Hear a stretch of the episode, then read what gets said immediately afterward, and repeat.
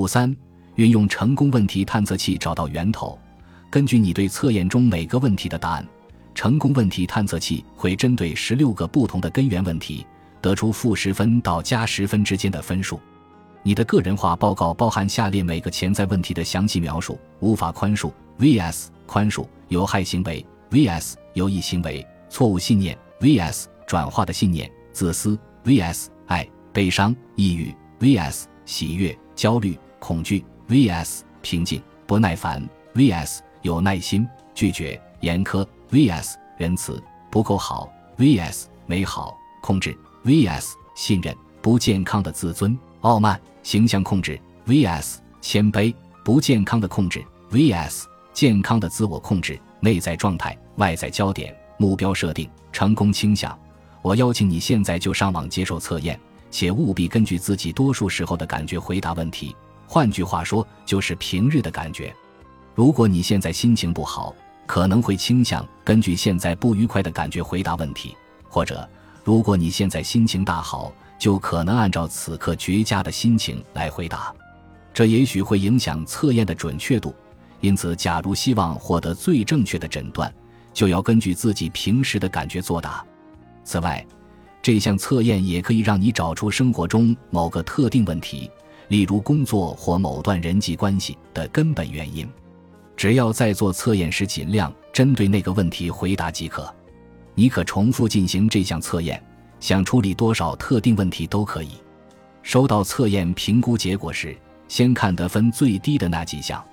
假设你分数最低的三个项目是耐心、平静和爱，他们很可能就是生活中最困扰你的那些事，那些你最需要成功与疗愈的领域，最牢固的根源。也往往是你正在设定的那些最终结果目标的源头，以及你为何不知道自己真正想要什么的原因。这些分数最低的问题带来的痛苦，导致你为了寻求解脱而聚焦于外在状况。第二章提过，我们常常误以为自己的痛苦源自外在状况，却不知潜藏在自己记忆中那些往往延续了好几代的灵性问题才是罪魁祸首。在检视自己的测验结果时，你会看到相关说明文字，解释你在各领域的分数有何意义。比如说，这项测验对耐心领域得负五分的说明是，在耐心领域，你在负十分到加十分的量表上得到负五分。当事情的进展不如你想的快速时，你很容易感到不耐烦或愤怒。想要某样事物时，你不太能够等待。你的目标则往往源于一己私利，而非爱与真相。你可以学习设定包含真爱的目标，并在生活中发现平静与喜悦。接下来看你的最高分数，这些是你的强项与天赋，也就是你最擅长的领域。将这份知识运用在人际关系、职场以及你做的每件事情上，以提升结果。这是运动队发挥所长的方法。例如。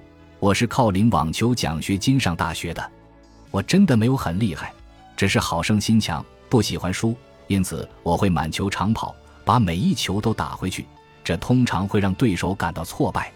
我的弱点是反手拍，所以我会取长补短，我会到处跑，转身接球，把反手拍变成正手击球，我会站在球场上一个让对手很难让我反手击球的位置。我耗费了不少功夫和精力练习这种弥补和防御的打法，也相当有效地抵消了我的弱点。因此，我相信两种做法：消除弱点，强化优点。两种都做，而成功问题探测器将帮助你做到这一点。如果你的最高分看起来不怎么高，也别灰心。假设你得分最高的项目是自我控制。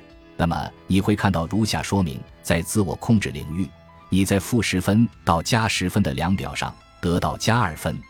你可能觉得自己有权拥有或得到某样事物，其他人都应该听你发落，或你理应成功。或者你可能感觉自己好像没有能力成功，偶尔心生放弃的念头。只要摆脱有害的旧信念与有毒的细胞记忆，你就能过上由爱与真相赋予力量的生活。上述内容听起来也许不像优点，但如果你拥有以恐惧为基础的强大程序，那个负面程序就会成为阻拦你优点的水坝，使你无法发挥强项。可以任由你支配的工具，也许只有意志力。于是你试图凭借意志力对抗一个强大无数倍的力量。然而，一旦将恐惧自零星的程序中删除，并使用第四章学到的三大工具，以爱重写灵心的程序，这些优点将如洪水般倾泻而出。至于现在，你就运用意识。将爱应用在所处情境中，相信自己正尽力在每个领域做到最好，即使是得分最低的那些领域。